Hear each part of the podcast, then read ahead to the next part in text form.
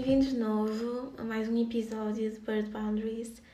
Eu acho que este episódio deve estar a coincidir exatamente com o primeiro aniversário deste podcast. E o facto de o Bird Boundaries fazer um ano significa que já faz três que eu fiz a minha primeira viagem sozinha.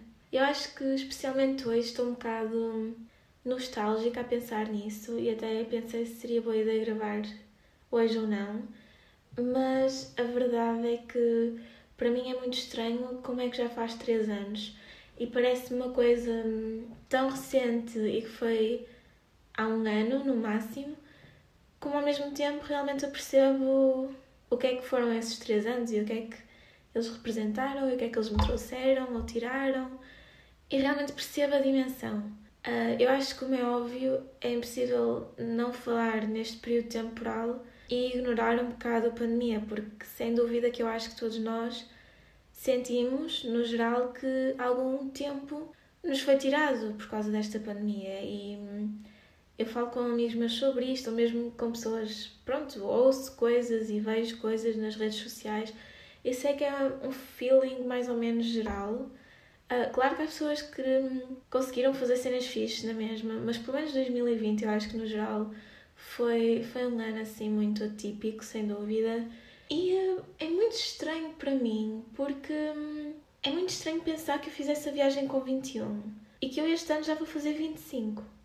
E uh, não, ao mesmo tempo que parece que eu não consigo perceber onde é que o tempo foi, se eu refletir mesmo sobre isso, eu consigo perceber, não é? Eu estou a trabalhar desde que regressei dessa viagem, por isso também vai fazer 3 anos e, e, sinto que tanta coisa aconteceu entretanto, mas ao mesmo tempo, e acho que se calhar é ter sempre mais ou menos esta noção em relação a esta viagem, porque foi a minha primeira viagem sozinha. Acho que vai estar sempre num patamar um bocadinho especial. Mas neste momento, para mim, parece-me super estranho, porque não sei, parece que foi o ano passado, não parece que já passou tanto tempo e é mesmo estranho. Eu hoje dei por mim um bocado nostálgica a pensar nisso. Não sei, às, às vezes caio nessa nostalgia uh, e pronto, nostalgia que a ver não acho que não seja saudável, mas realmente hum, é estranho fazer três anos, confesso-vos.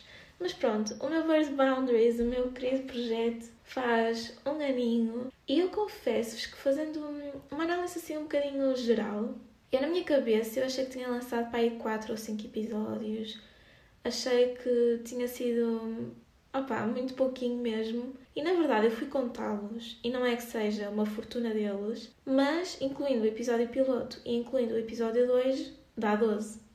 O que, para um podcaster normal, principalmente o tipo de podcasts que eu sigo, é pouquíssimo. Tipo, os podcasts que eu, que eu ouço são quase todos semanais. Se, se eu for a ser honesta, eu sinto que, e como é óbvio, sempre que nós começamos um projeto, nós estamos com motivação muito alta e estamos com. Um, não é expectativas, mas queremos. Estamos motivados, eu acho que é mesmo essa a palavra. E eu lembro-me que no início eu tinha. planeava muito e já tinha várias ideias de episódios que queria fazer. Episódios que eu até hoje ainda nem fiz, imaginem. E eu sinto que realmente, como isto para mim é um hobby, porque é o que é, um, sinto que muitas vezes eu sendo um hobby, acabo por colocar isto em segundo plano e não é para mim uma prioridade, embora seja algo que me dê muito, muito gosto fazer e por isso é que eu vou fazendo aqui e ali. Não é algo que eu possa estar a exigir muito de mim. Primeiro porque, ou seja, eu não tenho uma fasquia muito alta para isto e o pessoal que acompanha isto é tudo à volta do meu núcleo, família, amigos, pessoal trabalho. Opa, de resto, não, nem sei quem é que ouve isto ou não mas sei que é um núcleo pequenino. Uh, e depois, é o que eu digo, também sinto que, sendo um hobby, eu não consigo estar uh, a dar muito do meu tempo. E há outros fatores que também entram, como às vezes eu tenho já um tópico, já tenho. Já fiz tipo uma listinha de coisas que eu quero falar no próximo episódio, que tema é que eu quero trazer, etc. E depois, quando realmente chega a altura de gravar, parece que ou não arranjo tempo, ou não estou motivada para gravar, ou então até tipo começo a gravar e depois uh, sinto que a coisa não está a fluir tão bem e então acabo por desistir a meio, ou então uh, sou interrompida, ou há algum barulho, e depois perco a oportunidade de gravar naquele momento e depois, pronto, acaba por se embrulhar tudo e parece que às vezes as coisas não fluem tão bem quanto eu gostaria. Mas sou-vos honesta, eu não tinha noção que já tinha feito 12, que é uma média por mês. Se calhar já tinha dito isto, estou-me a repetir. Mas olha, não estou completamente desiludida, confesso. É, é ok. e pronto, o meu plano é continuar por aqui, ir fazendo, fazendo alguns episódios, ir, ir trazendo novidades. Ou não, quer dizer, novidades são sempre, não é? Porque são coisas que eu não contei cá. Mas isso também é outra coisa que eu às vezes sinto que é de género. Se eu venho para aqui falar de uma viagem que já foi há muito tempo, parece que não vale a pena. E isso é uma estupidez. Porque, por exemplo, coisas da minha viagem da Austrália e da Indonésia, que já foi há 3 anos, há coisas que eu ainda não contei que eu quero contar. Ou mesmo viagens que aconteceram antes, tipo quando eu fui a Nova York, na altura do Natal, foi super giro. É um tema que eu quero trazer. São coisas que já têm alguns anos e eu fico tipo, oh, será que vale a pena? Uh, eu acho que sim, acho que vale. Eu acho que me retive um bocado na altura da pandemia e. Um, porque eu não sei, cada pessoa reagiu como sabe, mas eu lembro-me que em 2020 eu bati mesmo mal com a ideia de que tipo, não ia que não ia voltar a viajar como viajava antes, tipo, não ia possível, não ia ser possível eu ir à Indonésia, não ia ser possível isto ou aquilo, na minha cabeça foi mesmo. Opa, reagi como soube com as informações que tive e na altura paniquei-me um bocado com isso. Então nem me apetecia muito estar um, a debater-me sobre estas coisas.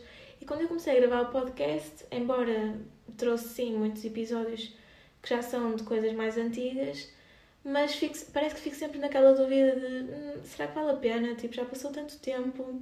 E eu acho que sim, acho que vale. Cheguei a essa conclusão, portanto, e por isso mesmo, hoje também vos trago uma história exatamente sobre a minha viagem da Indonésia, porque, para além de celebrar o primeiro aniversário de Bird Brownie, Brownies, estou a pensar em brownies, ok, Bird Boundaries, também estou a celebrar o terceiro aniversário da minha primeira viagem sozinha. Acho que era adequado trazer uma história dentro dessa viagem. Então hoje vamos falar um bocadinho de uma zona que eu visitei em Bali, que foi a zona das a zona das flores. Eu não sei especificar um, se, se as flores é tipo um arquipélago, se é uma zona, se é uma ilha específica e então ficou conhecida por causa disso. Mas basicamente o que para mim é a Zona das Flores na Indonésia é um conjuntinho de ilhas que incluía a Padar Island, incluía a zona do, de Komodo, onde tem os dragões de Komodo, a essa zona e hum, eu fiz uma tour que na altura até fui com a Laura também, que, ela, que eu já trouxe cá, que eu conheci no voluntariado, ela veio comigo também. E aquilo era uma tour de sexta a domingo, o que não interferia com o voluntariado. Nós, na verdade, tivemos que faltar na sexta. Um, e a verdade é que o fim de semana não faz muita diferença porque ao fim de semana não há atividades. Então, o que muita gente faz é mesmo sair de, da vila e tentar ir conhecer outras zonas em Bali ou na Indonésia, porque Tiainar opa, é mesmo pequenino, é, é mesmo uma vila e então há muito pouco para fazer lá mesmo, localmente. Então muita gente aproveitava para sair ao fim de semana. Uh, e então foi o que nós fizemos. Nós, uh, nós apanhamos um voo para um, um sítio que eu nunca soube dizer o nome, mas eu vou tentar, que é Labuan Barro. Eu acho que se deve dizer assim. Uh, basicamente é super conhecido também porque a partir dessa ilha partem montes de tours para outros sítios aí, tipo essa das flores que eu, que eu fiz. E eu vou dizer uma coisa, eu acho que esse voo foi o voo mais estranho, mais básico que eu já apanhei na vida. E eu desde então que tenho algum respeito pelas companhias aéreas do Sudoeste Asiático, porque eu estou tipo. Um, imaginem, eu nem sei como explicar, porque o avião em si estava ok, mas eu acho que principalmente eu que comecei por viajar muito na Europa e tudo mais, habituei-me muito a aviões, sei lá, de low cost ou, pronto, mesmo que não seja low cost, mas normalmente coisas que são atuais, estão a perceber? E depois, nessas zonas, nós muitas vezes apanhamos voos que são assim um bocado mais. aviões que são um bocado mais antigos. Eu nem sei como descrever, mas basicamente eu lembro-me perfeitamente que os bancos eram super estranhos porque nós conseguíamos sentir as molas do banco onde nos sentávamos, era muito estranho. Imaginem, as bolsas estavam descozidas, os bancos tinham tipo zonas descozidas. Opa, era mesmo, notava-se que o avião já tinha andamento, estão a perceber? Felizmente não tenho medo de voar e espero continuar a não ter. Mas realmente esse voo foi o voo mais esquisito que eu já apanhei. E em relação ao voo em si, eu não, tipo, eu não me posso queixar porque o voo foi incrível. Nós tínhamos vistas incríveis. Ui, estou aqui a mexer nisto. Um, tínhamos vistas incríveis sobre zonas mesmo paradisíacas ali em Bali ou Indonésia, que eu acho que aquilo já não pertence a Bali. Mas em relação ao estado do avião, é tipo. Hum...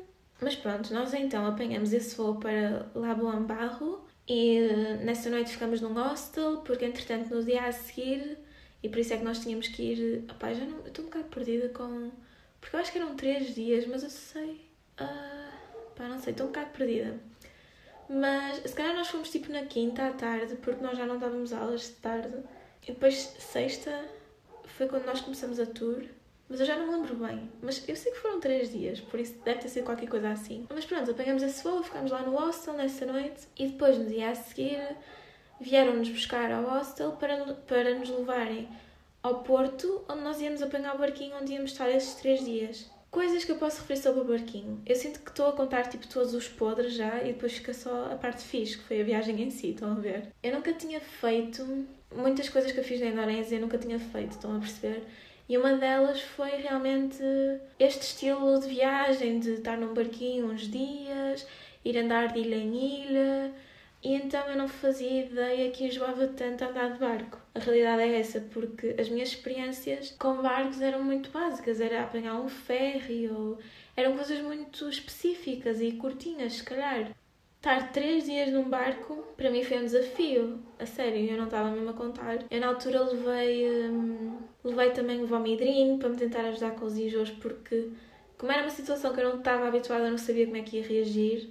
Mas a cena do Valmedrina que aquilo previne, aquilo não, não fazia grande coisa se eu já estava enjoada. Estão a ver? Tinha que esperar que aquilo atuasse. Mesmo à noite, nos quartos. Ah, isto também era uma coisa interessante que eu queria falar. Normalmente, esse tipo de tours, as mais acessíveis, o registro que eles fazem muito é dão colchões e o pessoal fica a dormir nos decks do barco.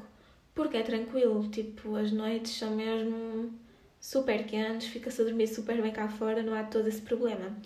Só que a minha questão foi que quando eu fiz a minha consulta de viajante, que recomendo sempre, alertaram para o facto dessa zona ser uma zona com propensão, é assim que se diz?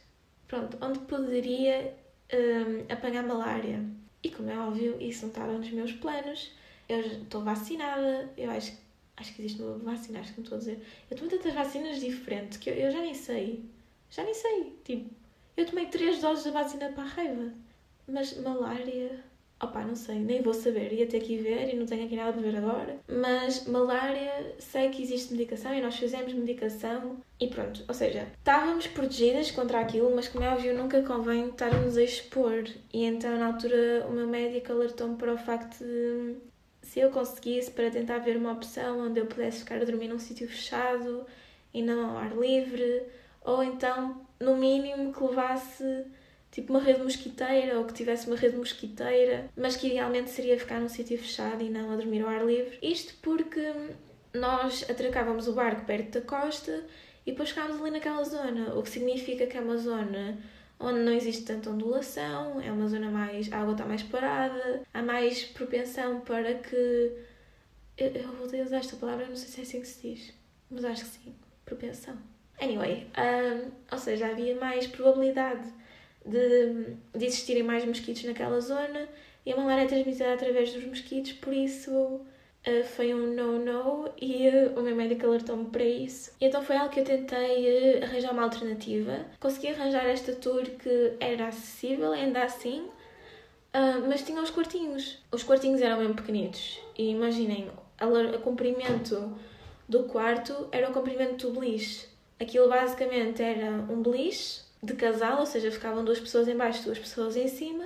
O quarto era do comprimento do beliche, estão a perceber? E depois tinha só uma porta, não tinha espaço nenhum, nós quase não conseguíamos. As mochilas, nós os quatro, ocupavam tipo o resto do espaço no quarto, estão a perceber? E depois para abrir e fechar a porta, aquilo era uma porta de correr de madeira super pesada. E depois o que acontecia, mas também é relativizar, estão a ver? Para mim o importante era percebi isso depois da consulta do viajante, era eu não queria dormir no deck. Então pronto, desde que tivesse um quartinho, estava-se bem. Só que eu passei muito mal porque era super abafado no quarto e nós depois tentávamos fechar a porta por causa da questão dos mosquitos, mas não tínhamos ar, era uma sensação mesmo horrível. Parecia que enjoava com a ondulação, porque nós mesmo estando parados e perto da costa existe o barco está a flutuar, é isso que eles fazem. Então existia sempre uma ondulaçãozinha. E aquilo, em vez de me embalar, estava-me a enjoar tanto. Opá, e foi, foi uma coisa que realmente tive que me habituar ao longo do tempo que tive no barquito. Mas eu lembro-me perfeitamente, só para depois não me esquecer de dar esta nota no final, que três dias num barco, eu lembro-me que nós depois, quando regressamos à terra e voltamos à ilha e tudo mais, porque imaginem, nós no barco nós íamos saindo para visitar os sítios e depois voltávamos ao barco. Só que mesmo assim foi muito tempo no barco, estão a perceber? E quando nós voltamos à terra mesmo, eu lembro-me que nas primeiras horas eu estava mesmo confusa e estava tipo. parecia desorientada, parecia que. Era uma sensação mesmo estranha. Eu acho que só quem já passou por isso é que também vai perceber. E eu pergunto-me, tipo, o pessoal que realmente passa muito tempo em barcos como é que eles aguentam? E tipo, vão para alto mar e não sei o quê. Eu não sei, eu acho que não fui mesmo construída para isso. Mas é isso, em relação ao barquinho, acho que é isso que eu posso dizer. E passando então para a viagem em si, eu aviso já que tipo, há muitos sítios, aliás, quase todos os sítios eu não me lembro do nome. Eram nomes super específicos e eu não memorizei e também não pesquisei antes de gravar isto, por isso vou falar assim um bocado por alto. Eu lembro-me perfeitamente da nossa primeira paragem, era, era tipo uma ilha. Era tudo ilha, Joana. Como assim era tipo uma ilha? Uh, mas era uma ilha onde nós depois subíamos a um ponto mais alto lá em cima e a vista era completamente tirar o fogo porque era. A ilha era muito pequenina, então nós, tipo, nós conseguíamos olhar a toda a volta e depois a água era super cristalina, era mesmo aquela água turquesa que depois tu vês a areia, mas depois ainda vês tipo. Uh, eu não sei se são os corais, mas consegues ver as diferentes tonalidades na água e é super bonito, a sério, é mesmo de cortar a respiração. Eu sinto que as flores foi aquele sítio que eu repeti várias vezes. Toda a gente tem que ver aqui, pelo menos uma vez na vida. E a minha apetecia-me pegar nas pessoas que eu gosto e tipo conseguir levá-las lá para mostrar aquilo e não só através de imagens, porque eu acho que é mesmo um sítio único e que hum, é daqueles sítios que nos deixa mesmo estúpidos com, com a beleza do planeta Terra, a sério. E pronto, começamos logo assim em grande com, com essa paragem nessa ilha. Uh, e depois a partir daí nós fomos para. Nós, em quase todos, todos os sítios que nós parávamos, nós fazíamos snorkeling, eles tinham equipamento para isso. E isso foi uma cena que também me deixou a refletir. Com, com esta treta do Covid, eu acho que nós pusemos em perspectiva tanta coisa que nós fazíamos antes e se calhar não faríamos agora. Uma dessas coisas para mim tem a ver com o material de snorkeling, porque imaginem, eles disponibilizavam o material de snorkeling e nós, tudo muito bem, tipo, tínhamos as barbatanas, tínhamos os óculos e depois tínhamos o tubinho, que eu não sei o nome, mas acho que não deve ser tubinho, tubo, não sei. E pronto, tipo, não me fazia confusão nenhuma, as barbatanas, os óculos também não, também era tranquilo. Mas depois, uma cena que eu refleti imenso com esta treta do Covid foi a cena do tubinho. Eu, eu não sei se vocês estão familiarizados com cena, o equipamento de snorkeling, mas basicamente aquilo é um tubinho que nós usamos para respirar, não é? Mas aquilo é uma borracha que nós pomos na boca e trincamos, basicamente. E depois, pronto, ficamos a respirar pela boca através desse tubinho. E não havia qualquer tipo de higienização desse material, estão a ver? E o que acontecia é que de paragem para paragem, nós pegávamos no material da caixa e depois, quando voltávamos, voltávamos a pôr o material na caixa. E misturava-se tudo. E tipo, eu lembro-me que já na altura isso me fazia um bocado de confusão. E eu, a certo ponto, tentei fixar qual é que era o meu tubinho para tentar usar sempre o mesmo. Ou então até mesmo tentava manter o meu tubinho, embora eles pedissem para nós arrumarmos e não sei o que é. Uh, mas fazia-me imensa confusão pensar que estava a usar uma cena que alguém tinha usado. Opa, muita confusão mesmo. E então agora ainda me faz mais, tipo. Eu lembro que nós na altura, como sabíamos disso, que não, provavelmente não ia ser o mesmo equipamento e não sei o que é, nós passávamos aquilo por, pelo, pela água do mar uh, antes de pôr na boca, como se como se fosse limpar alguma coisa, estão a ver? Opa, é mesmo, é mesmo surreal e há coisas que eu acho que todos nós já fizemos este exercício em algum momento da nossa vida. Coisas que nós fizemos pré-Covid e que se calhar não voltaríamos a fazer. Eu acho que essa é uma delas. Tipo, é tão pouco higiênico, a sério.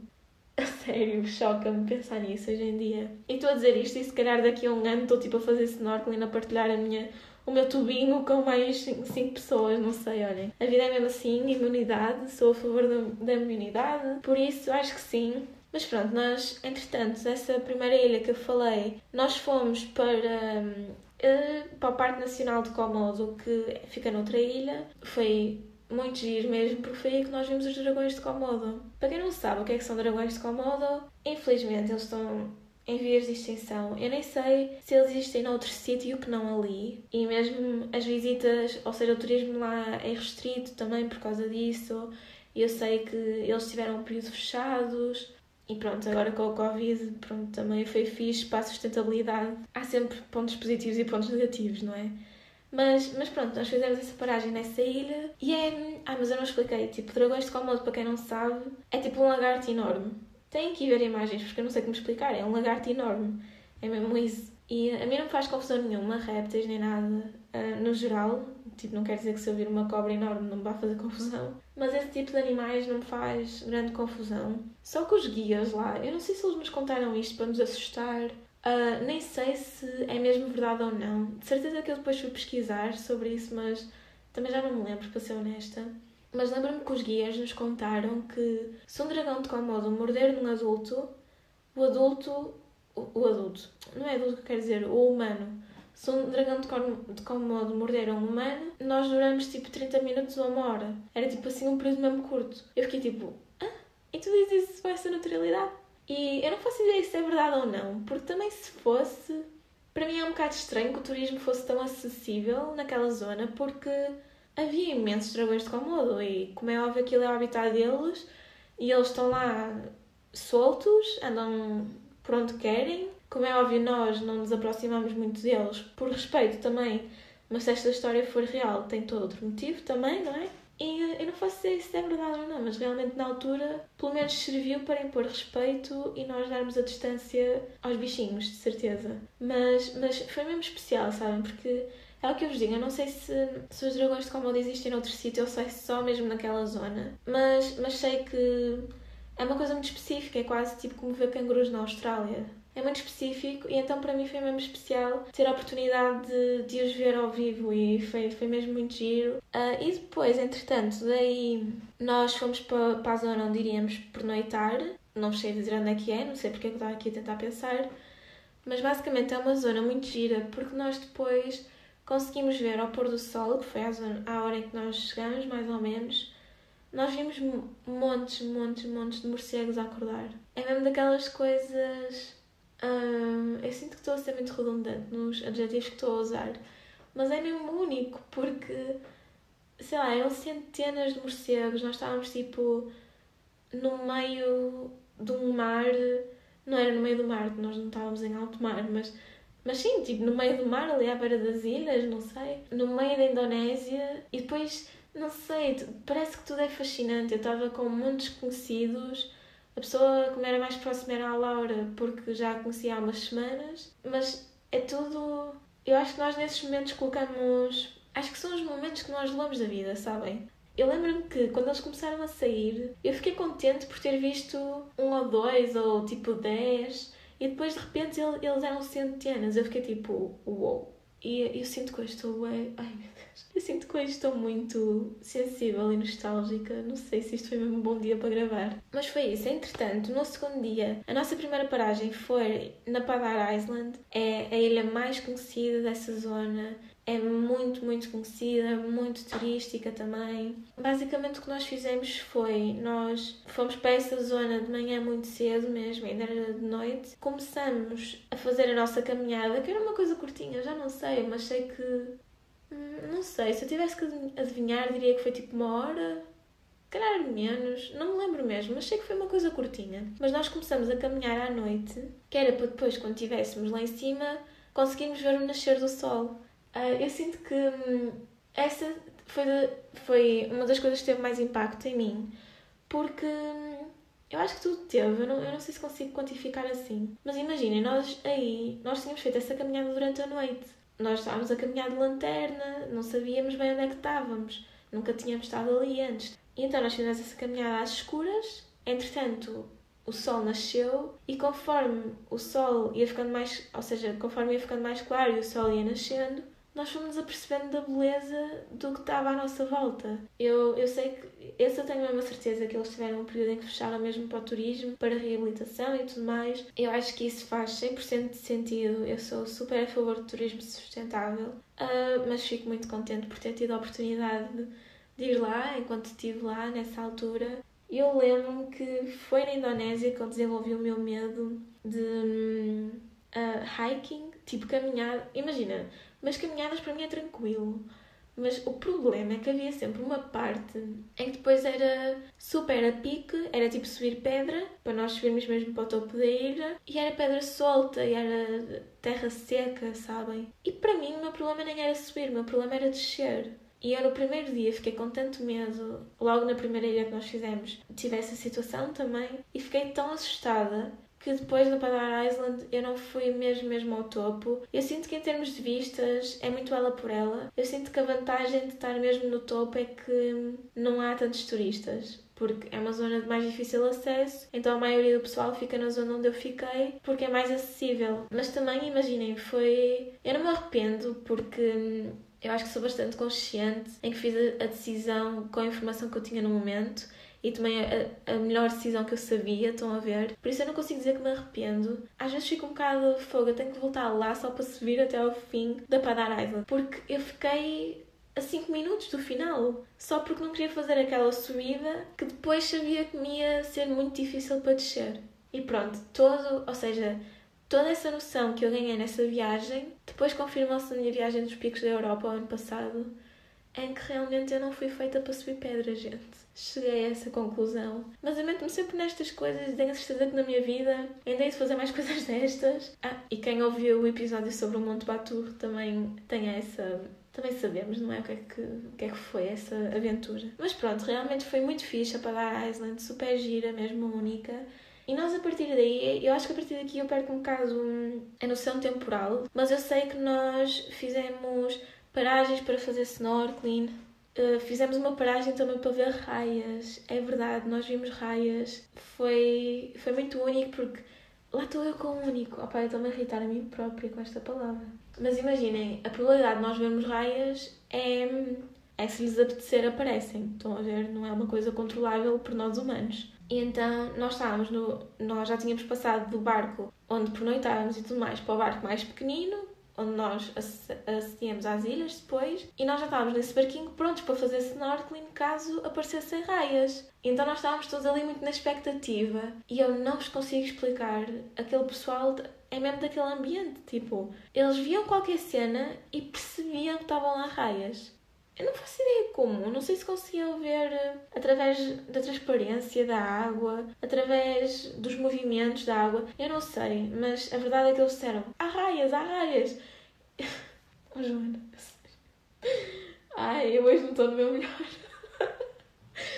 mas pronto, eles estavam a dizer que havia raias e então, tipo, todos nós saltamos para a água para, para ver as raias. E adivinhem o que é que foi? Foi único. Não, mas foi mesmo. Tipo, eu acho que é completamente diferente vermos, e eu hoje em dia não, não consigo ser a favor de um, estabelecimentos tipo um oceanário ou, ou um jardim zoológico. Ai, olha, eu não consigo dizer esta palavra outra vez. Jardim zoológico.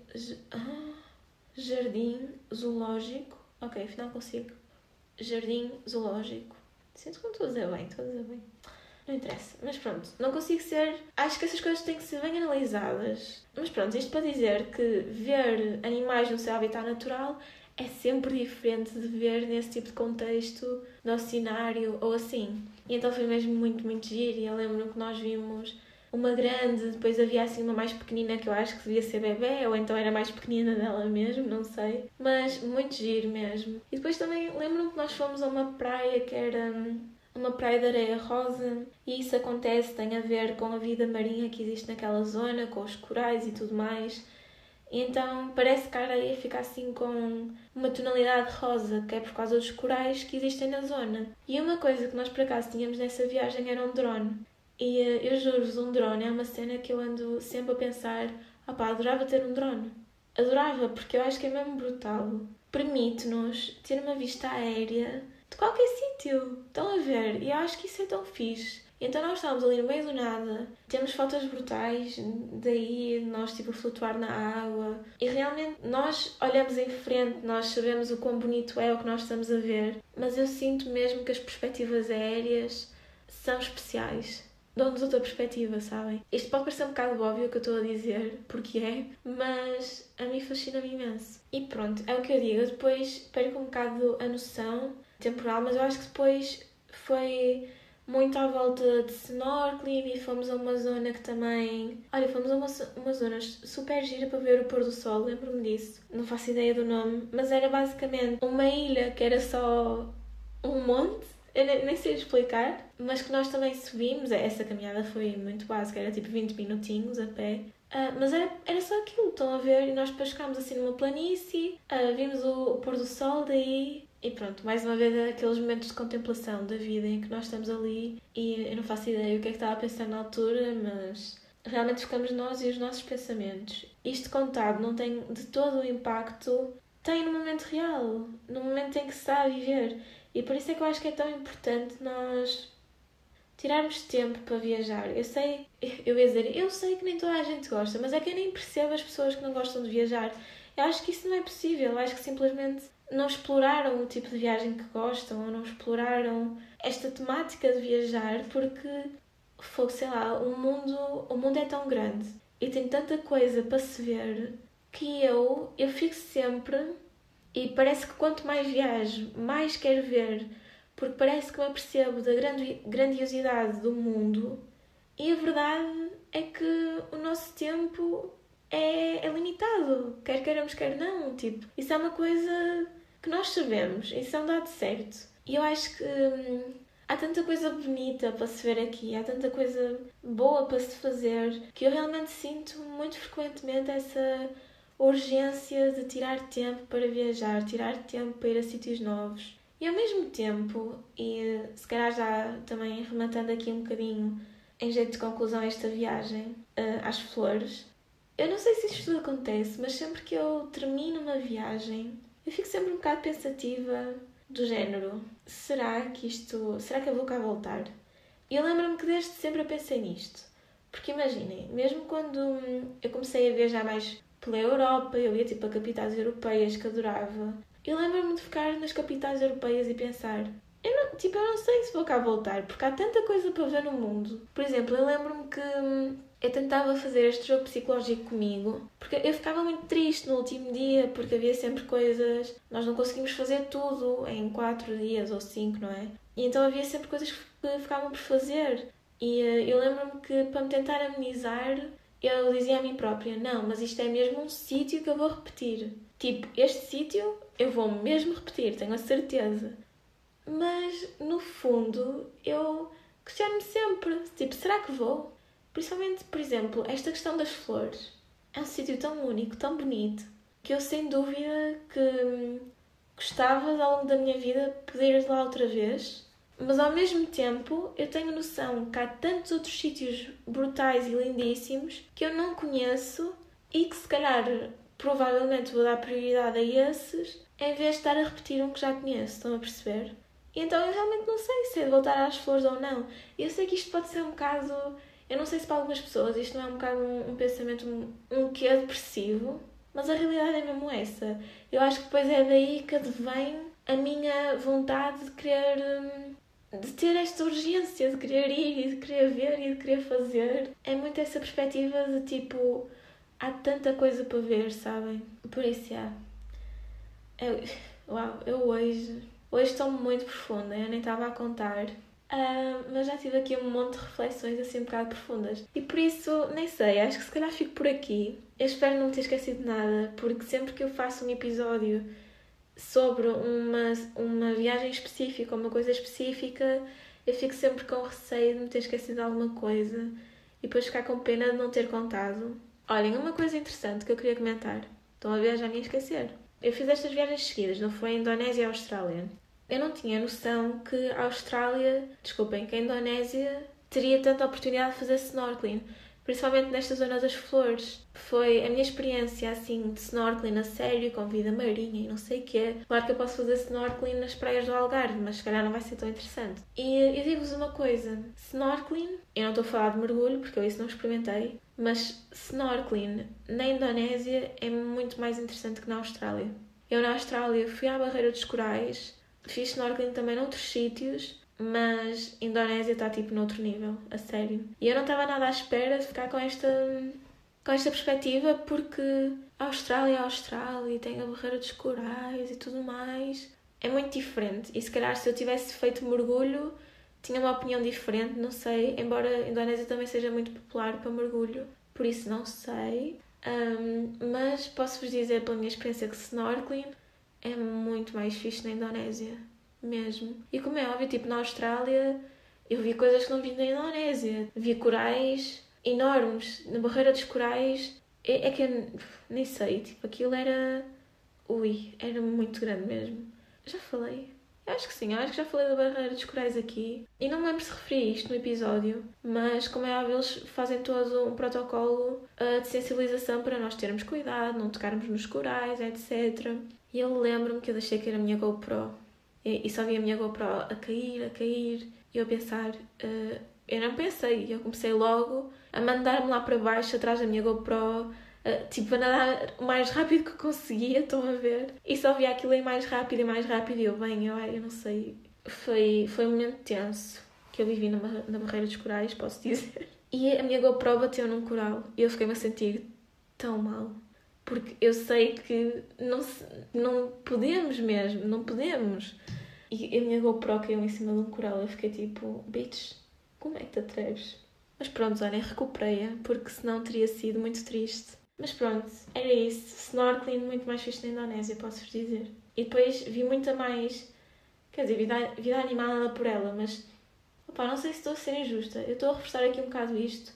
Mas é o que eu vos digo, para snorkeling que é uma cena à superfície. Por exemplo, na Barreira dos Corais nós tínhamos que mergulhar uh, para tentar ver as coisas mais de perto, sabem? Se nós fôssemos a fazer snorkeling não íamos ver nada de jeito. Enquanto na Indonésia nós conseguíamos realmente fazer um snorkeling fixe porque era tudo muito mais à superfície. E vi estrelas do mar, e vi corais, e vi peixinhos, e vi nemos, e vi tudo e mais alguma coisa e foi super giro. E sabem o que é que eu também vi? Também vi poluição e isso não foi nada fixe. E uh, o sítio onde eu mais presenciei essa poluição foi numa zona lá na Indonésia onde nós paramos perto de um, de um resort e eu fiquei tipo, óbvio, humanos, sinal de humanos aqui. Uh, mas parte mesmo o coração e é uma coisa que eu não percebo mesmo. E infelizmente eu sei que a poluição no oceano é uma cena mesmo brutal e sei da ilha de lixo que existe alguns no oceano. Isso choca-me imenso, mas eu acho que quando nós temos uh, um contacto direto com estas, com estas coisas ou episódios assim, parece que ficamos mais sensíveis, porque é o que eu digo, eu estava tão fascinada com tudo aquilo do snorkeling e de um momento para o outro estava tipo a filmar uma estrela do mar e lá tinha tipo um maço de tabaco. Como assim? Então pronto, também andei lá a apanhar lixo e não sei o quê. E realmente isso são, são coisas que me chocam e que Pá, não percebo mesmo. É impossível ser tudo acidental, eu acho. Não percebo mesmo como é que. E ainda, tipo, mesmo cá, nós não precisamos de ir tão longe. Mesmo cá, quando eu vejo alguém a tirar um papel para o chão, quando eu vejo pessoal a tirar cenas pelo vidro do carro, tipo, o que é que estás a fazer? Não, a sério, não faz sentido mesmo. Acho que são coisas tão fáceis de nós evitarmos e mesmo assim acontecem, sabem? Mas pronto, olhem, eu sinto que eu já estou a falar há muito tempo. Sinto que estou muito sensível hoje, por isso houve aqui várias reflexões pelo meio. Mas é isso, um ano de Bird Boundaries, é verdade. Obrigada a quem está aí desse lado e que me vai acompanhando. E fico mesmo contente por, por sentir que é uma comunidade pequenina, mas é. E sinto que, sinto que isto é fixe e sabe mesmo bem fazer isto. Por isso, que venham mais anos pela frente. E pronto, e é isso. Vou indo por hoje. Até ao próximo episódio, que eu espero que seja em breve. E obrigada por ouvirem. Um beijinho grande. Tchau!